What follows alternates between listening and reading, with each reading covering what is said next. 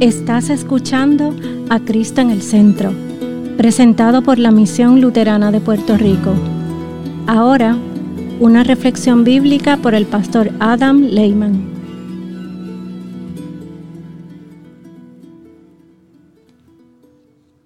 Una lectura de Miqueas, capítulo 7, versículos 18 a 20.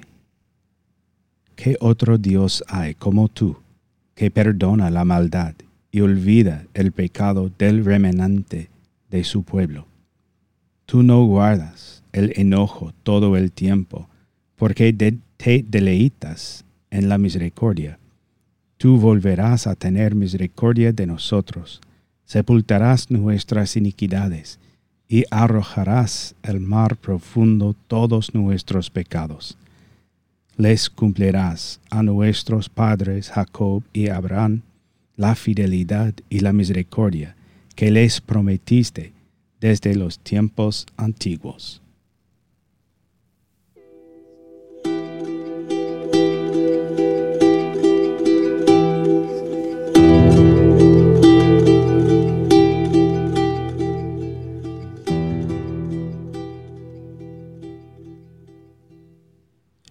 Nombre de Jesús.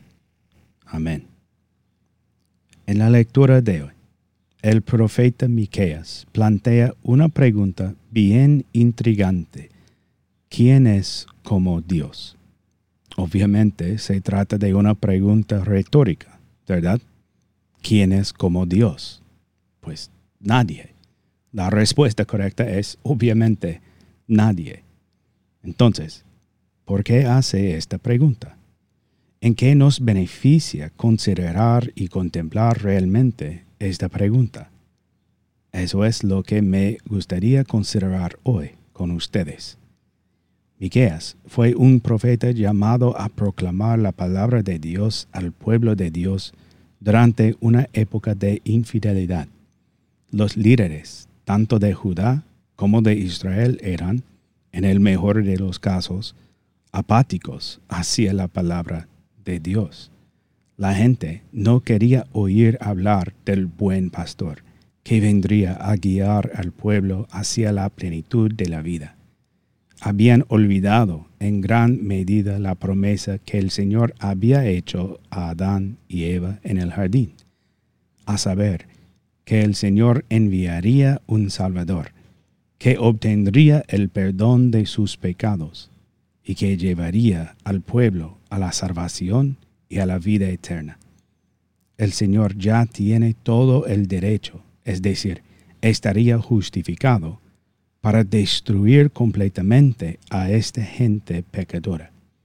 Y durante tiempos como estos, durante tiempos cuando la gente no escucha, no quiere escuchar y no le importa que el Señor tenga un plan para salvarlos, Podríamos incluso esperar que el Señor simplemente destruya a esta gente ingrata. Pero debemos volver de nuevo a la palabra del gran profeta Miqueas y veremos por qué el Señor no hace eso. Veremos por qué el Señor detiene su mano de ira. ¿Qué otro Dios hay como tú que perdona la maldad y olvida el pecado del remanente de su pueblo. Tú no guardas el enojo todo el tiempo, porque te deleitas en la misericordia. Pues es la naturaleza de Dios ser misericordioso. Es la naturaleza de Dios cumplir su promesa. Nos ama y desea tanto salvarnos que a pesar de lo de los pecadores e infieles que somos, a pesar de nuestra falta de fe y apatía, sigue decidido a hacer todo lo necesario para salvarnos. Como sigue diciendo el profeta, les cumplirás a nuestros padres Jacob y Abraham la fidelidad y la misericordia que les prometiste desde los tiempos antiguos. Es decir, permanecerás fiel a la promesa que hiciste a nuestros padres, a Adán y a Jacob y a Abraham. Enviarás un Salvador, un buen pastor. Nos guiará a la paz y a la vida eterna contigo, oh Señor. Así que, a pesar de nuestra pecaminosidad, a pesar de nuestro desprecio por nuestro Señor y su palabra, a pesar del hecho de que somos pecadores y la paga del pecado es la muerte, a pesar de todo esto, no podemos esperar más que cosas buenas de nuestro Señor. No podemos esperar otra cosa que misericordia y gracia y paciencia y amor para siempre. Pero, ¿por qué?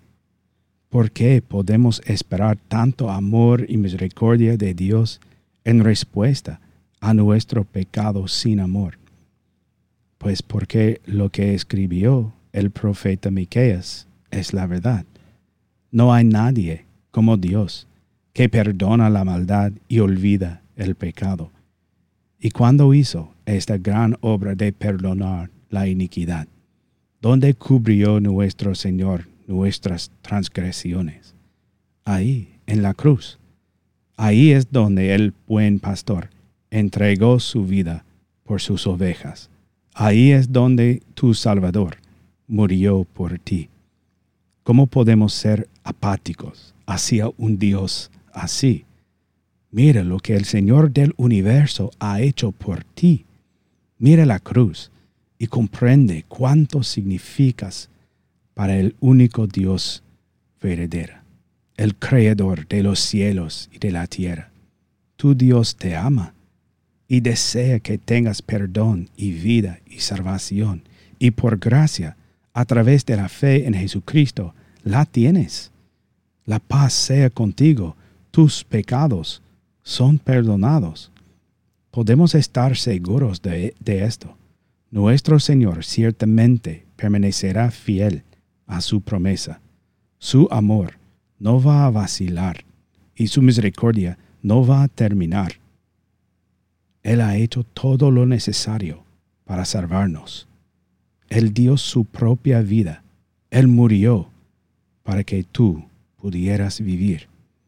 No hay amor más grande que el amor de Jesús, dando su vida por la tuya. En el nombre de Jesús. Amén.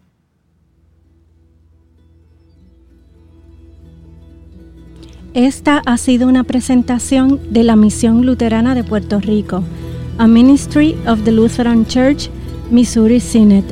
Para conocer más, visítanos en www.cristoenelcentro.com.